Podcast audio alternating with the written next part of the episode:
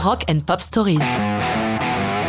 Electric Light Orchestra, Sweet Talking Woman, 1978. La seconde partie des 70s est plus que fructueuse pour Jeff Lynne et son groupe.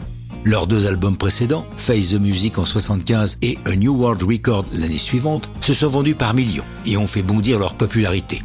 Après la tournée qui a entériné le succès de A New World Record, Jeff Lynne a besoin de souffler et s'installe quelques semaines dans les Alpes suisses. Ce ne sont pas des vacances, puisqu'il profite de cette tranquillité pour écrire les chansons qui vont constituer le prochain album qui sera double. Parmi la quinzaine de chansons issues des alpages, l'une d'elles est intitulée Dead End Street, à ne pas confondre avec le hit des Kings en 66. Mais alors qu'il a mis le point final au texte, qu'il a enregistré la voix, le lendemain de la séance, lorsqu'il retourne au studio Music Lang de Munich où il a pris ses habitudes, en réécoutant la chanson, Line a le sentiment que quelque chose cloche. Il comprend que le texte ne convient pas du tout et dit à l'ingénieur du son Efface toutes les voix. Étonnement du technicien. Tu es sûr? Oui, je déteste ce texte et Jeff Lynne remonte à son hôtel juste au-dessus du studio pour trouver quelque chose pour cette mélodie qu'il aime tant.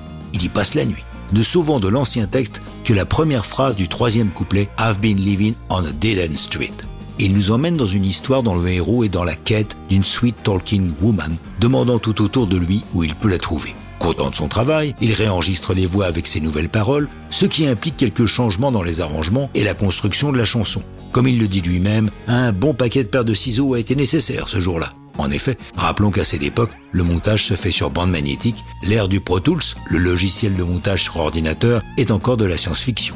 Par contre, nous sommes à pieds joints dans la mode du vocoder 2000 et Jeff Lynne ne se prive pas de l'utiliser pour transformer sa voix en celle d'un robot. La sortie de Sweet Talking Woman durant l'été 78 est marquée par deux curiosités. D'abord, la version américaine est un tout petit peu plus rapide qu'elle ne le devrait, soit 10 secondes de moins. Personne ne sait si c'était volontaire pour que, plus courte, elle soit plus facile à jouer à la radio, ou si c'est bêtement une erreur de manip de l'enregistreur. Par ailleurs, le format maxi étant alors très à la mode, et l'originalité étant toujours payante, il est pressé des 45 tours et des maxi dans un vinyle purple, violet donc. Sweet Talking Woman est un nouveau hit pour ILO et le double album Out of the Blue, l'un de leurs plus grands succès. Mais ça, c'est une autre histoire de rock'n'roll.